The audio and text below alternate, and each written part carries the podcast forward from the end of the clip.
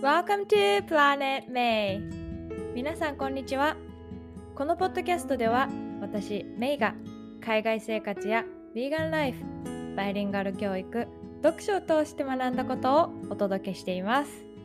皆さん今日はどんな一日をお過ごしでしょうか？かなり久しぶりの更新になってしまいましたが、えー、カリフォルニアに帰ってまいりました。今日からまたいろんなお話エピソードをえー、アメリカから配信していきたいと思います。いつも聞いてくださっている皆さん、本当にどうもありがとうございます。さて、今日はビーガン、ベジタリアンの機内食ガイドをお話ししたいと思います。えー、機内で食べる機内食、もしかしたら、えー、あまり好きじゃない方もいらっしゃるかもしれないんですけれども、私はまあ長時間のフライトの時にこうエコノミークラスの狭い空間で、えー、食べ物、まあ、機内食とか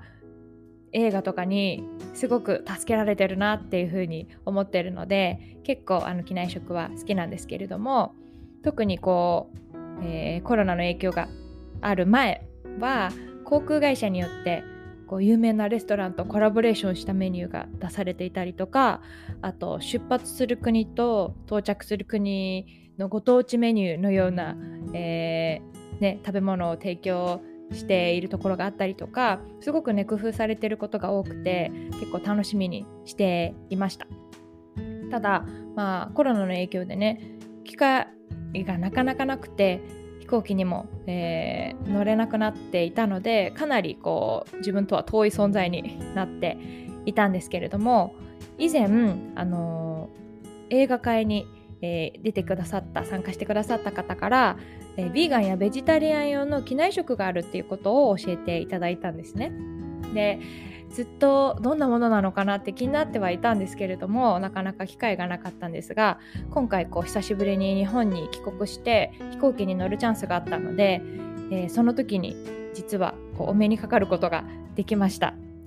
でまあこのエピソードはこれから例えばビーガンやベジタリアンの機内食についてちょっとこう頼んでみたいなとかあとどんな風に頼むのかなとかちょっとでもまあ興味がある方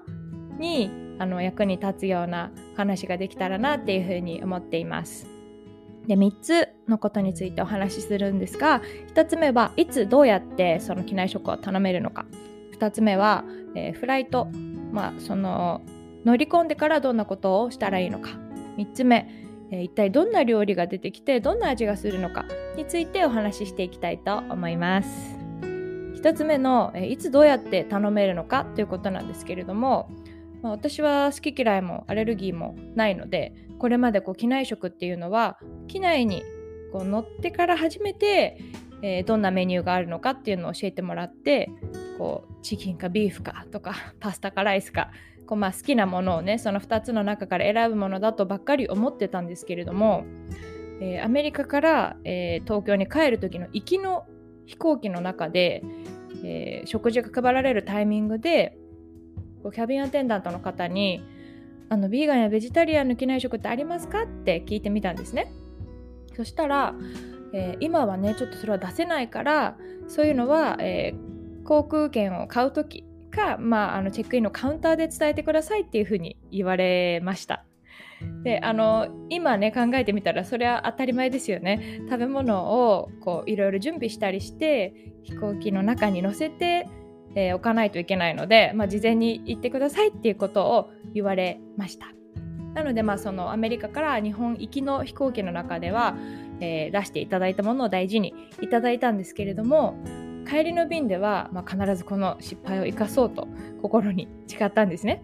で、えー、帰りのチケットを買う時に航空会社のホームページから、えーまあ、いろんなオプション、えー、その座席を選ぶものとか、えー、いろいろある中でよく見てみるとですね気づかなかっただけで実は機内食にもたくさんのオプションがありました。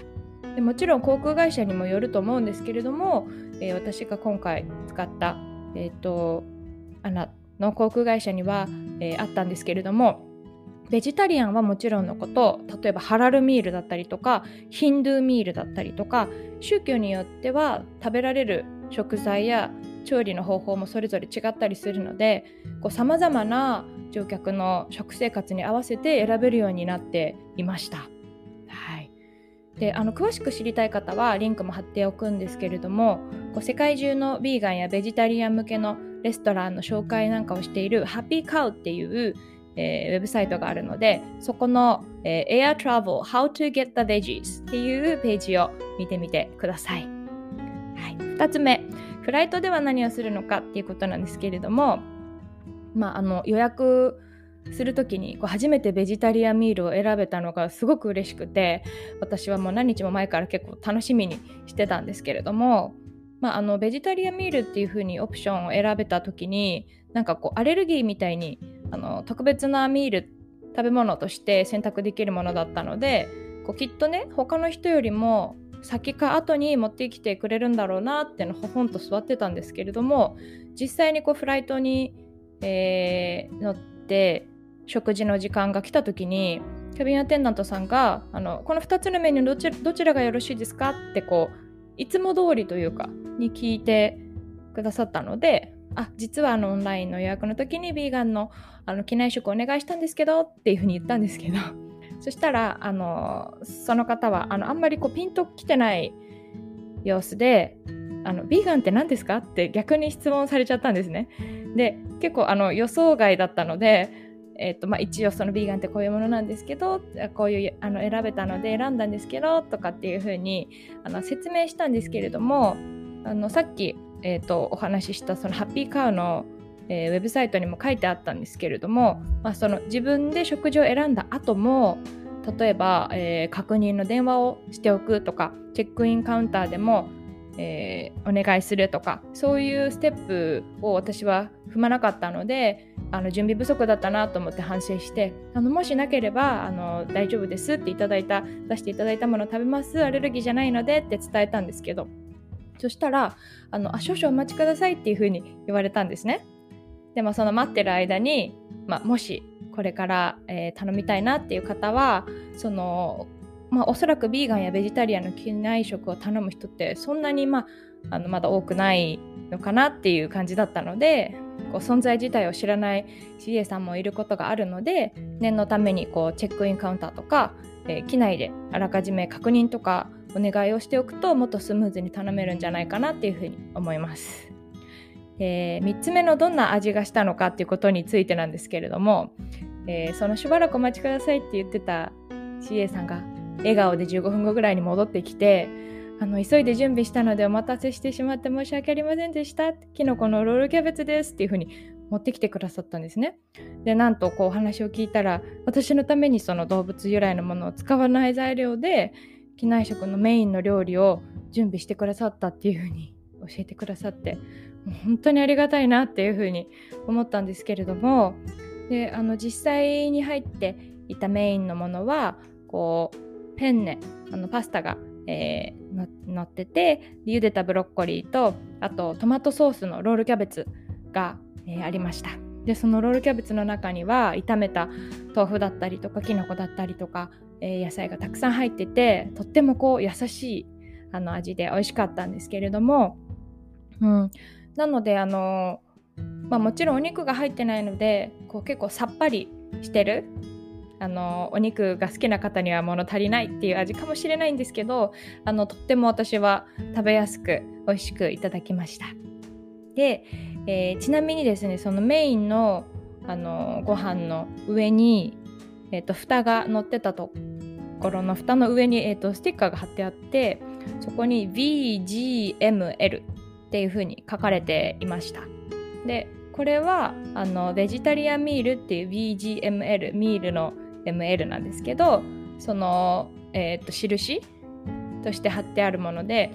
後からこうさっきのですねハッピーカウのウェブサイトで調べてみたらこのベジタリアンミールっていうのはベジタリアンって呼ばれてるんだけれども、えー、卵とか乳製品も一切使われていない、まあ、もちろんお肉も使われてないのでつまりビーガンの食べ物というふうに、えー、書かれていました。まあ、あのビーガンにね関心を持ち始めてからこう自分が今まで知らなかっただけで世界のいろんなところでこう一人一人が生活しやすいようにいろんな取り組みや配慮がされてるなっていうことにたくさん気づくことができてるので本当にあのまた新しい発見というか体験ができてよかったなっていうふうに思っています。あとそれと同時にこうやって体にも環境にも優しい食べ物を選択できるようになるまでにきっとね何人もの人の努力だったりとか行動があったんだろうなってことを思うとこうやってこう気軽に機内でも食べられるようになったっていうことに本当に感謝だなっていう風な気持ちが生まれました。はい。えー、まあこの、えー、今回話したですね、えーと、ヴィーガンベジタリアンの機内食ガイドが、まあ、少しでもどなたかの役に立てたら嬉しいなというふうに思って今日はそのことについてお話ししました。今日も最後まで聞いてくださってありがとうございました。えー、また次回の配信でお会いしましょう。See you next time!